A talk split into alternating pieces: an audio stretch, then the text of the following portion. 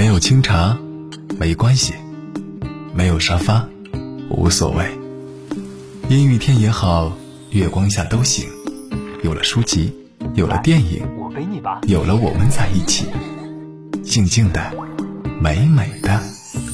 欢迎分享晚安宝贝，小月读书。嗨，你好，欢迎来到小月读书。今天我们要读的是肖复兴散文。这是由北京联合出版公司出版的作品。在封面上有几行小字：“人的一生，如果真的有什么事情叫做无愧无悔的话，在我看来，就是童年有游戏的欢乐，青春有漂泊的经历，老年有难忘的回忆。”现在我翻到了书的封底。童年和少年是永远回忆不完的，像是永远挖不平的大山。那时，我们因节节拔高而常常看不起目不识丁的妈妈，常常会在不知不觉中忘记了她的存在。当一切过去了，才会看清楚过去的一切，如同潮水退后的实力一般，格外清晰地显露出来。再看后乐口。这一本肖复兴散文是当代著名作家肖复兴的散文精选集，收录了肖复兴不同时期创作的经典好读的散文五十二篇，其中包含《花边角》和《拥你入睡》中小学语文教材必读篇目。在这部作品里，肖复兴忆往事、怀亲人、念旧友、追故人、感人生。用真诚而柔软的文字诠释了生命的纯真与美好，语言细腻，情感真挚。细细阅读，就能走进作者的内心世界，感受人性的淳朴与善良。在生命的长河中，总有一些人和事温暖了我们的整个记忆。肖复兴用细腻质朴的笔触，还原出生活最本真的机理，字字珠玑，真情流露。那些文字足以支撑我们抵御外部世界的一切炎凉和冷漠。好的，我们来现在翻到书的目录部分。在看到目录之前，我是先看到了几页水彩画，好像不对，我记得很听过一个词叫水墨素描，说的不对的话，请您指正。总之，看到了几幅非常朴素的图。但是呢，却给人一种非常悠远的意境，无限遐想的空间。在这几幅图之后呢，是作者的自序，然后才有目录。我们先来读读自序吧。如今的散文越来越受到人们的喜爱和重视，这是应有之意，是文学发展与时代发展交织而成的一种必然。散文是一种古老的文体。在我国的文学传统中，小说、戏剧一直被认为是小道，而集部的诗和文才是文学的主要表现形式，或者说是文学的正宗。不知从何时起，散文写作中出现了抒情散文一说，并曾大行其道。其实，在我国的文学传统中，散文写作一直是以叙事为主。所谓抒情散文，难见其影。如果真的有抒情，也只会蕴含在叙事之中，如萧红的散文；或在叙事之中含有人生哲理，如孙犁的散文；或在叙事之中浸透生活情趣，如汪曾祺的散文。这三位作家都是我喜爱的。我的散文以叙事为主的。我渴望能够将上述三位作家的风格和品质相互渗透，融为一体。因此，在这本散文集的四集里，无论是写亲情，还是写友情，或是写恋史，或是写远方，都是在司空见惯的叙事中，关于庸常生活琐事或绵长回忆的一些十岁小札。能够在平常素朴的叙事中，将这些琐碎的人和事、景和物娓娓道来，一一写好，串联成珠，化蛹为蝶，并不容易。郁达夫在论述二十世纪二三十年代的散文创作时曾说：“原来小品文字之所以可爱的地方，就在于它的细、清、真三点。细密的描写，若不慎加以选择，巨细兼收，则‘清’字就谈不上了。我重视郁达夫所强调的散文写作的细、清、真这三点。”并希冀自己能够做到这三点，起码应该向着这三个方向努力。所谓虽不能至，心向往之。真不用说了，真情实感应该是一切文学写作之要义。但是，对于与小说等虚构文体相对应的散文而言，真这一点更具有和现实别样的亲密关系。真便不只在于面对真切逼真的生活，还在于面对自己的内心。细，郁达夫说的很明确，细是不能巨细兼收，不是絮絮叨叨，不是老太太的裹脚布越写越长。细便涉及文章的剪裁，乃至构思的角度。细便不只是对生活的透视和态度，更是对艺术的把控能力。郁达夫是把清放在第二位的，他没有具体解释如何才能做到清，清便最难以做到。在我的理解中，我国传统散文一向讲究含蓄，讲究余味，那是一幅月朦胧、鸟朦胧的画面，似乎和清并不一回事。清应该指向文字和文气以及心地。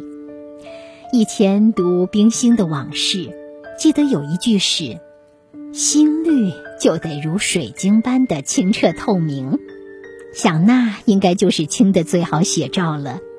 如果说含蓄是散文讲究的味道，那么清则是散文讲究的境界了。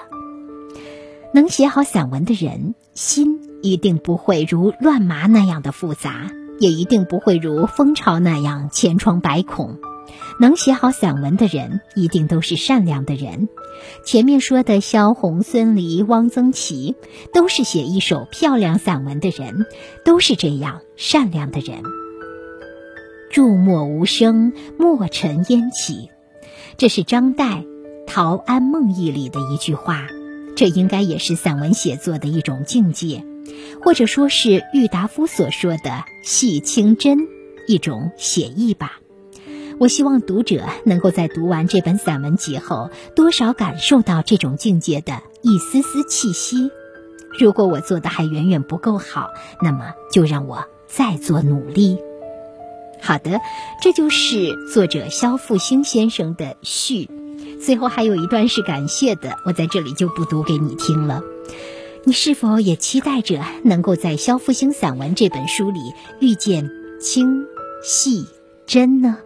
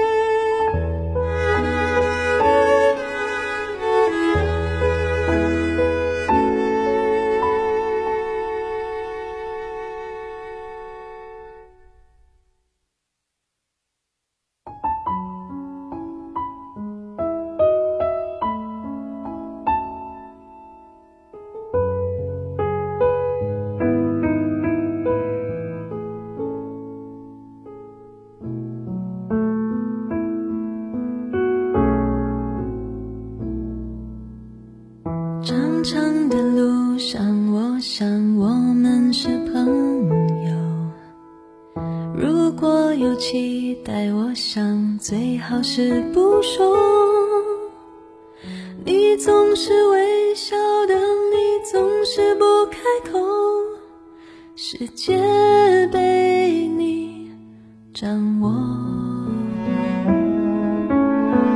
月亮绕地球，地球绕着太阳走，我以为。世界是座宁静的宇宙。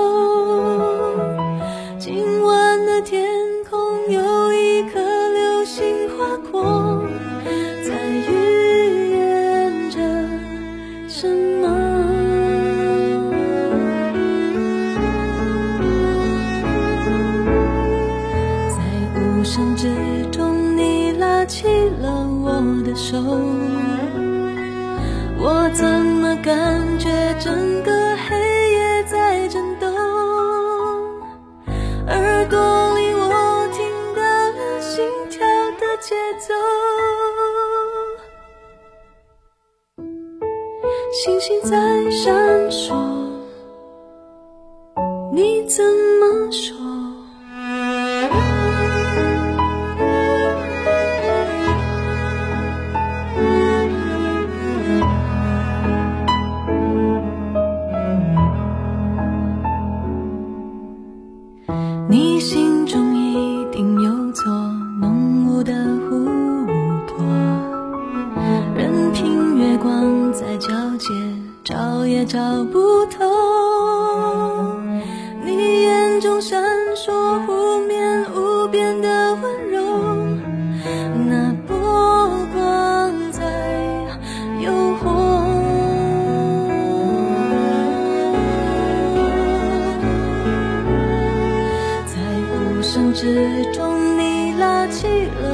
我的手，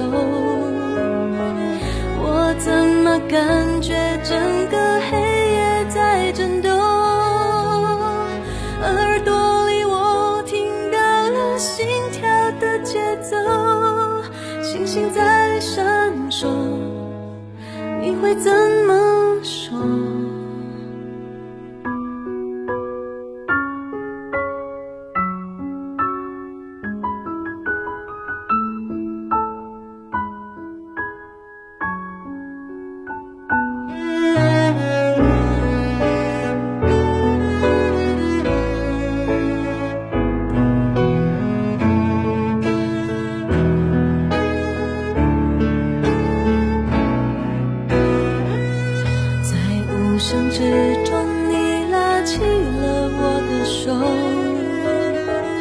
我怎么感觉整个黑夜在震动？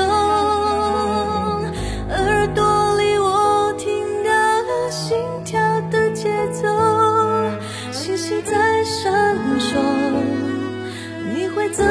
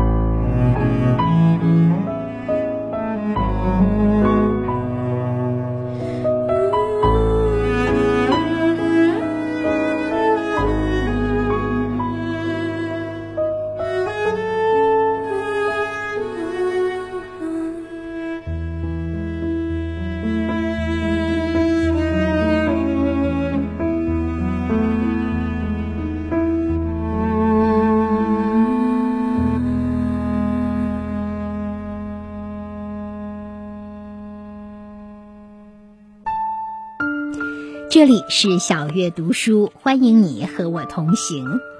现在我翻到了书的第六十四页，标题是《父亲的三件宝贝》。我小时候亲眼看到，父亲有三件宝贝，这三件宝贝都挂在我家的墙上。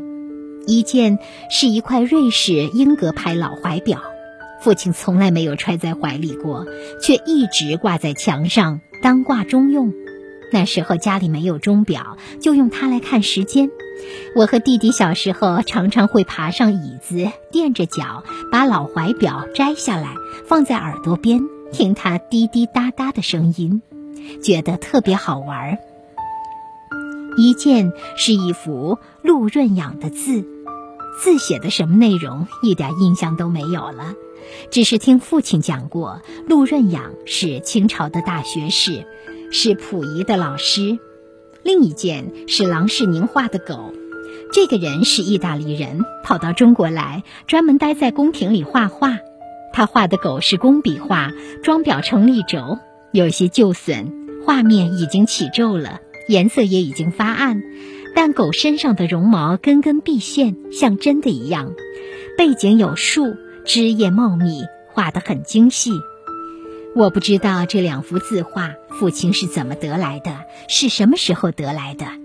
从字画陈旧且保存不好的样子看，再从父亲喜爱又熟悉的样子看，应该年头不短了。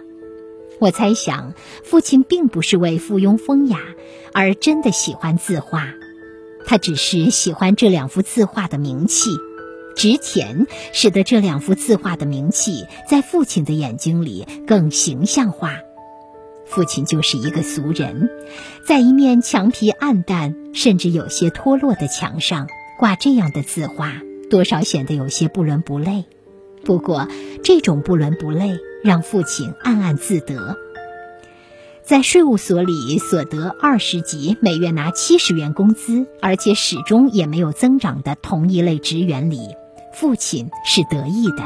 起码他拥有陆润养、郎世宁的作品，还有另一位就是他的老乡纪晓岚的作品。墙上的这两件宝贝，常常是父亲向我和弟弟炫耀他学问的教材。同时，也是父亲借此教育我和弟弟的机会。父亲教育我们的理论就是：人生在世要有本事，所谓艺不压身，不管什么本事都行，就是得有本事。像陆润养不当官了，写一手好字，照样可以活得挺好；而郎世宁画一手好画，在意大利行，跑到中国来也行。父亲常会由此拔出萝卜带出泥，由陆润养和郎世宁说出好多名人。比如他会说，同样靠一张嘴练出本事，陆春玲吹笛子，侯宝林说相声，都成为雄霸一方的能人。本事有大有小，小本事有小本事的场地，大本事有大本事的场地，就怕什么本事都没有。只有人家吃肉，你喝汤了。在我小的时候，父亲并不像我长大以后那样不怎么爱说话，用我妈的话说是一套一套的，也不怕人家烦。在父亲的教育理论中，这种成名成家的思想很严重。我大一些的时候，曾经当面反驳过他，他并不以为然，反而问我。不是成名成家，而是说本事大，对国家的贡献就大。你说说，到底是一个科学家对国家贡献大，还是一个农民对国家贡献大？我回答不上来，觉得他讲的这些也有些道理。一个科学家造原子弹成功，对国家的贡献当然比一个只种出几百斤、几千斤粮食的农民要大。但是，在我长大以后。还是把小时候听到父亲的这些言论当成了反面材料，写进我入团的思想汇报里。在那些思想汇报里，我对父亲进行了批判。现在回想起来，父亲的这些言论，一方面潜移默化地激励我学习，另一方面又成为我进步的垫脚石。父亲的这些话，一方面成为开放在我学习上的花朵，另一方面又成为笼罩在我思想上的乌云。在那个年代里，我的内心其实是有些分裂的。在这样的分裂中，对父亲的亲情被蚕食，父亲的教育理论作为批判的靶子，常常冰冷冷地矗立在面前，可以随时为我所用。父亲教育我和弟弟的另一个理论，也曾经潜移默化地影响着我。那就是他常说的本事是刻苦练出来的。那时他常说的口头语是：要想人前显贵，就得背后受罪，吃得苦中苦，才能享得福中福。小时候吃窝头尖，长大以后做大官。如果我考试得了九十九分，父亲就会问我：“你们班上有考一百的吗？”我说有，父亲就会说：“那你就得问问自己，为什么人家考了一百分，你怎么就没有呢？一定是哪些地方复习的不够，功夫没下到家，你就得再刻苦。”父亲教育我和弟弟的方法就是不厌其烦。父亲的脾气很好，是个慢性子，杂姜磨蒜，一个道理，一句话反复讲。有时候我和弟弟都躺下睡觉了，他站在床边，还在一遍又一遍地讲，一直讲到我和弟弟都睡着了，他还在讲。发现我们睡着之后，才不得不停住嘴巴。替我们关上灯，走出屋子。弟弟不怎么爱学习，就爱踢足球。父亲不像说我一样说他，觉得说也没有用，便由着弟弟的性子让他踢足球。弟弟磨父亲给他买回一双回力牌的球鞋，那是那个年代里最好的球鞋。一双鞋的价钱比一双普通的历史鞋贵好多。父亲咬咬牙，还是给他买了一双。这对父亲来说是不容易的。在我和弟弟的眼里，他从来都是以抠门儿著称的，很难从他衣袋里掏出钱来。我读中学的时候，他每月只给我三元钱，买公共汽车月票就要两元，我便只剩下可怜巴巴的一元钱。过春节的时候，弟弟要买鞭炮，他会说。你放鞭炮，自己拿着香去点鞭炮还害怕；你放炮，别人在一旁听响，所以傻小子才买鞭炮放。他有他的花钱逻辑和说辞，我和弟弟常在背后说他是要饭的打官司，没得吃总有的说。从王府井北口八面草的立生体育用品商店买回一双白色高帮回力牌的球鞋。弟弟像得了宝，穿在脚上到处显摆。父亲对他说：“给你买了这双鞋，是要你好好练习踢足球。不管学什么，既然学，就一定把它学好。”对于我和弟弟，在我们渐渐长大了以后，父亲采取的教育策略也相应进行了调整和改变。他不再说那些大道理和口头语，说的好听一些，他是因材施教。说的通俗一些，就是什么虫就让他爬什么树。他认定了弟弟不是学习的料，既然喜欢踢足球，就让他好好踢球，兴许也能踢出一片新天地。弟弟没有辜负父亲给他买的那双回力排球鞋，初一时终于参加了仙农坛业余体校的少年足球队。弟弟从业余体校回来，很兴奋地对父亲说。教练说了，我们练得好，初中毕业就可以直接升入北京青年二队。父亲听了很高兴，鼓励他：“把足球踢好也是本事。你看人家张洪根、史万春，年为四，要好好练出人家一样的本事。”我家墙上的陆润养和郎世宁的作品，就这样成了父亲教育我和弟弟的药引子，可以引出无数的说法。变着法儿来说明他的教育理论。二十世纪六十年代，我读初中，父亲突然病了。那正是全国闹天灾人祸的时候，连年的灾荒，粮食一下子紧张起来。我家又有弟弟和我两个正长身体的男孩子，粮食就更不够吃了。每个人每月定量，在我家每顿饭要定量。要不到月底就揭不开锅了，因此每顿都吃不饱肚子。父亲和母亲都尽量省着吃，让我和弟弟吃，仍然解决不了问题。有一天，父亲不知从哪儿买来好多的豆腐渣，开始用豆腐渣包团子吃。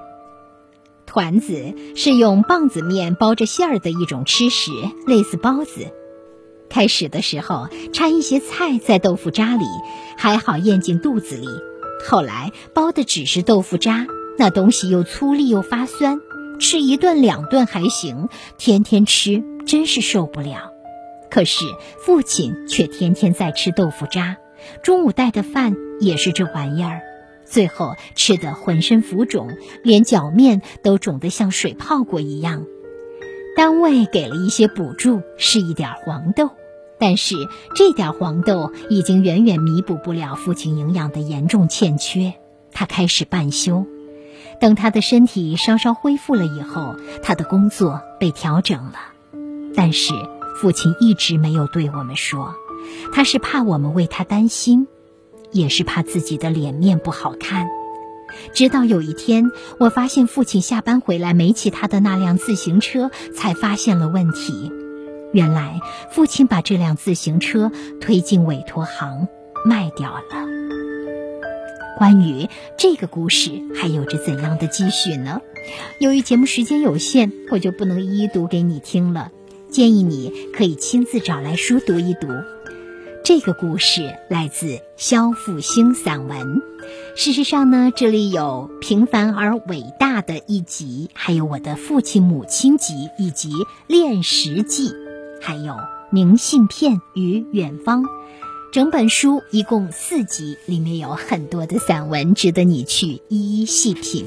好啦，今天就到这里吧。谢谢你来听小月读书，祝你读书快乐。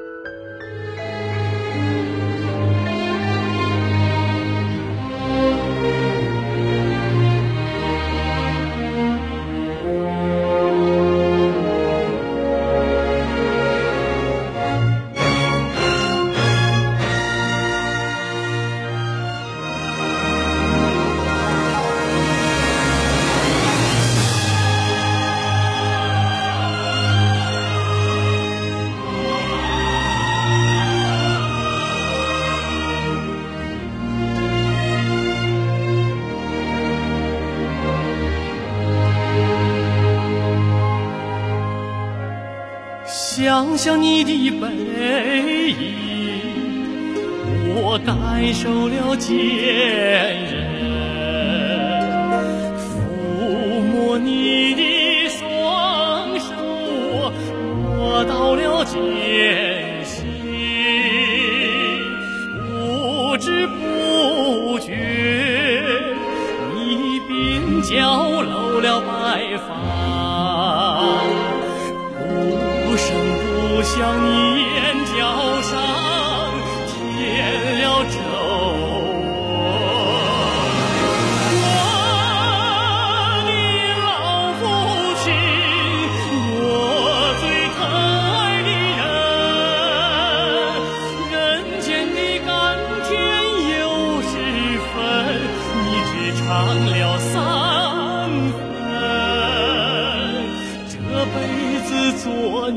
儿女，我没有做。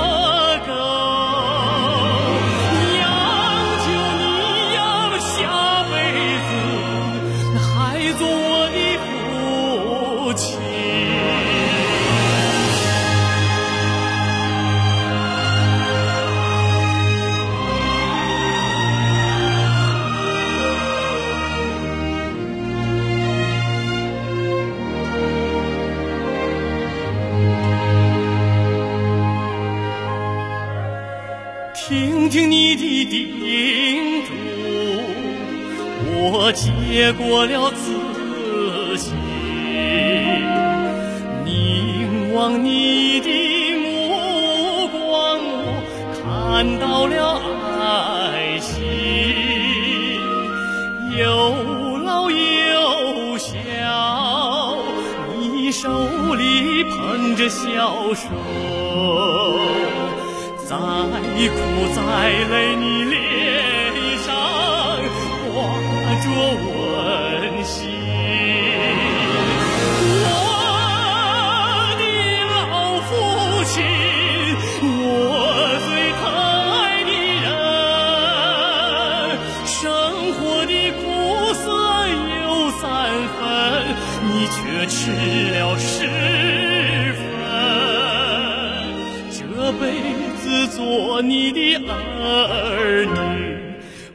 没有做。